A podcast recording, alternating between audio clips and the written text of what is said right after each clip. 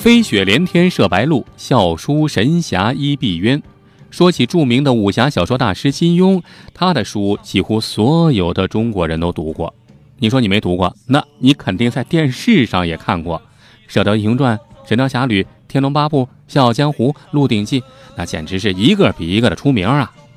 不过今天啊，咱们不说这位武侠小说大师是如何写书的，而说一段极少有人知道的金庸先生的第一段婚姻。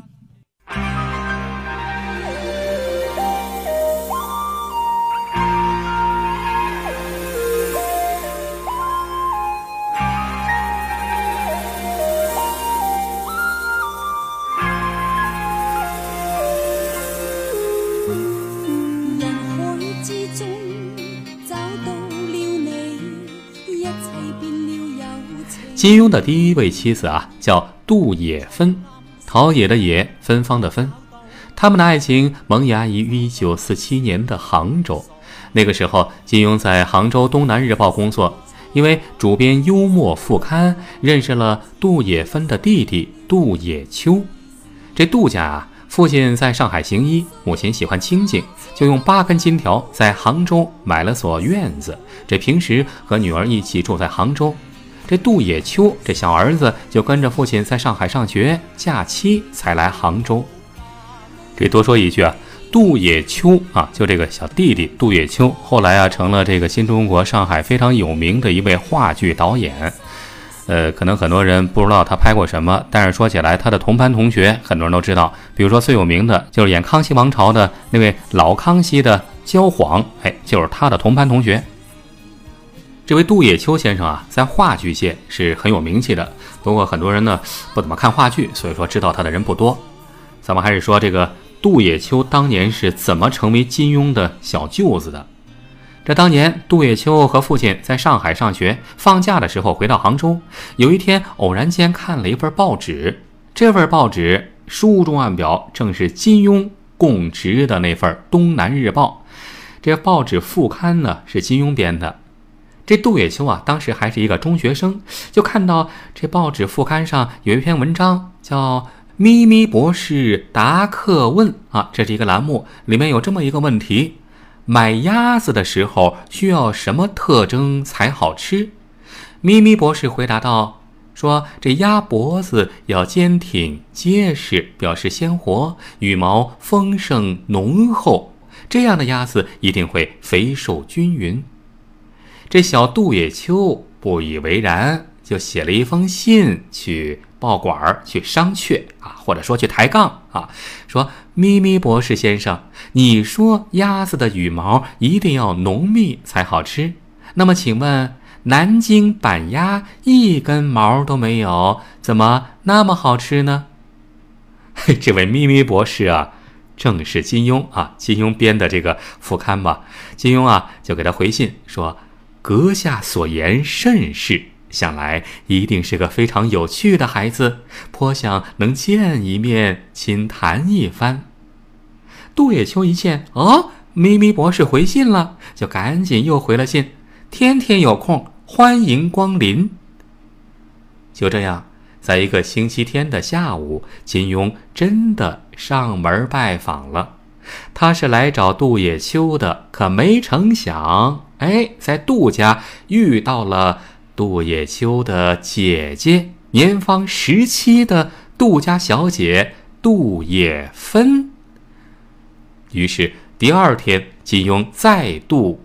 登门，这次不是去找杜野秋了，那去找杜野芬了，送去了几张戏票。当然了，名义上是盛情邀请杜家全家一起去看郭沫若编剧的《孔雀胆》啊，一部新戏。看完戏后没多久，这杜野秋这位小朋友就和父亲一块回上海去了，还继续上学呀。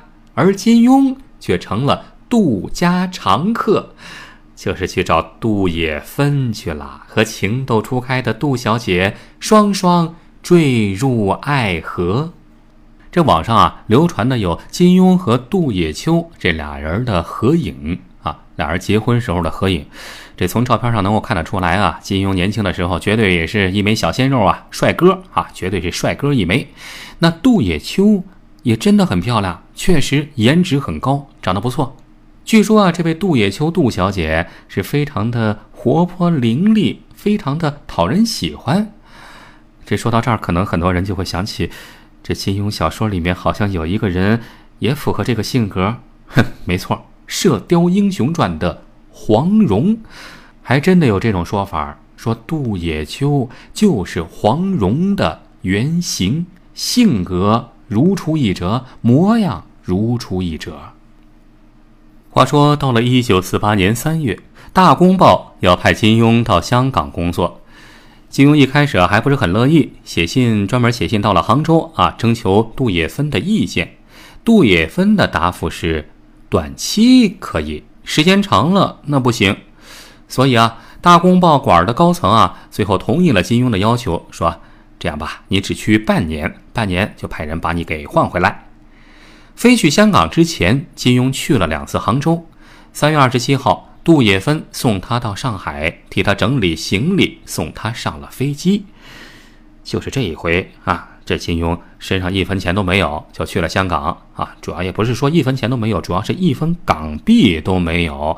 这幸好隔壁座位坐的是香港《国民日报》的社长潘公弼啊！这潘社长知道怎么回事了，借给了他十块钱港币，这样金庸下了飞机之后才有钱坐车到了报馆，不然的话，这要走过去那不累死了。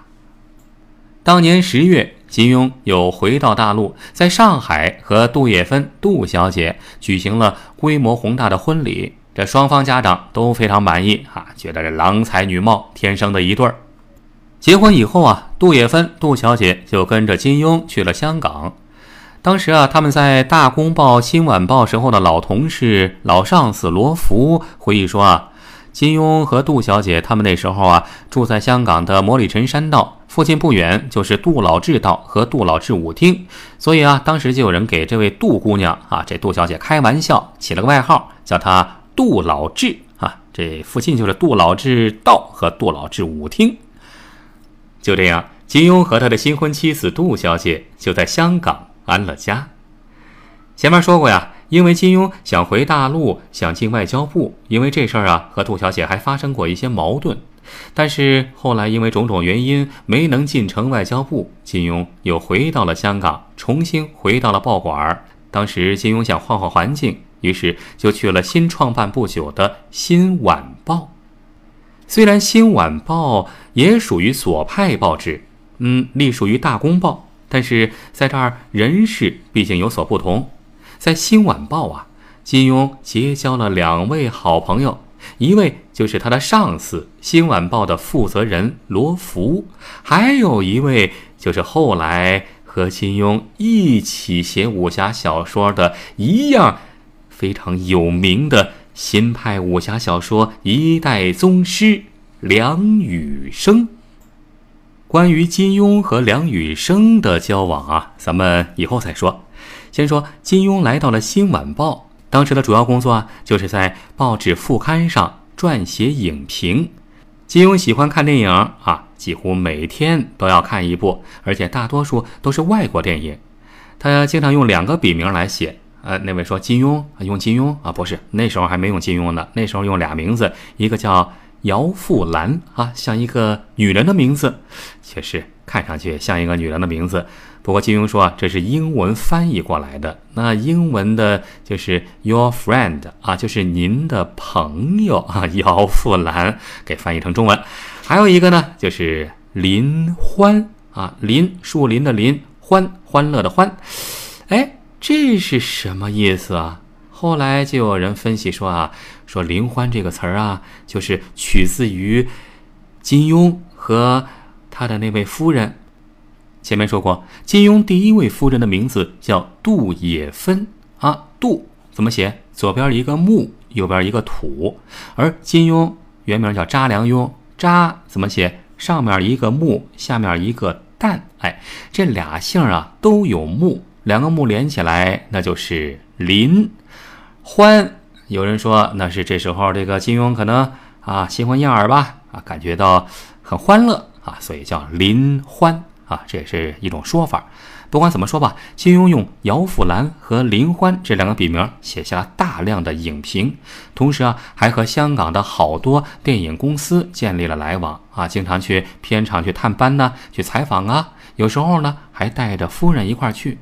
因为夫人这时候呢也是刚到香港没多久啊，一个人在家里待着很是寂寞，所以有时候啊看到金庸经常去一些这个电影公司去采访啊、去参观啊，所以也就缠着一块儿要过去。这一来二去，去的多了，这杜小姐就有想法了。金庸后来为什么和这位杜小姐离了婚？很长时间，金庸一个字儿都没说过。一直到了金庸七十多岁的时候，才第一次公布了答案。他说呀，当时他经常带着杜小姐啊，新婚的妻子啊，去各电影公司的片场去参观、去玩儿。一来二去啊，也认识很多香港电影界人士。这杜小姐长得也很漂亮，这时间长了，也有一个想法，就是希望自己也能当电影明星。但是金庸当时只是报纸的一个副刊编辑，小编辑哪有那么大的能力啊？满足不了妻子的这种要求。再往后来，因为这件事儿，双方的感情慢慢的就淡了。其实啊，坊间一直有一个传说，说是因为这位杜小姐当时有了婚外情，背叛了金庸，所以金庸最后才和她离婚的。一九五三年，金庸在香港报纸发表声明，以杜也芬不能生孩子为理由，宣布与他离婚。他后来啊，沉痛地对朋友说过这么一段很揪心的话。金庸说：“啊，你爱一个人，要一生一世的爱他，但往往做不到，不是你不想做到，是你没法子做到。世事难料，当初再好的夫妻。”日后说不定也会分手。金庸这话听起来确实也是很伤心的。再往后来，这位杜小姐后来据说又回了大陆。再往后，她的故事就没有人知道了。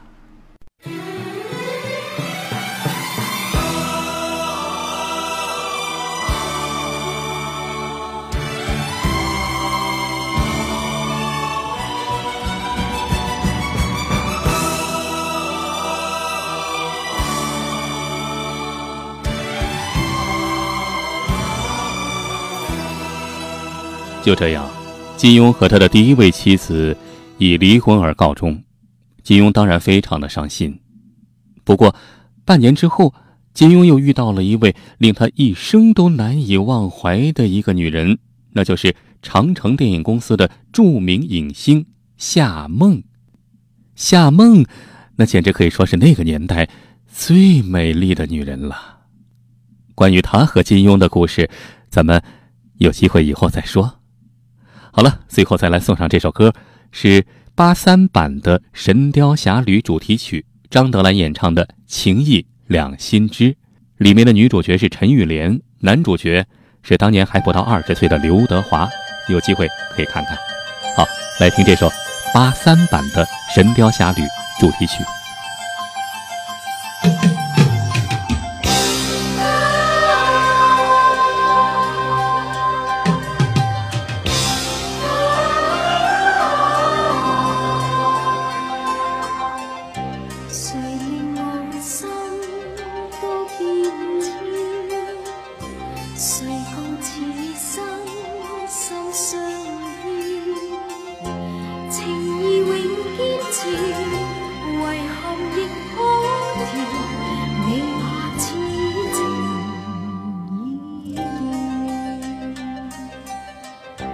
So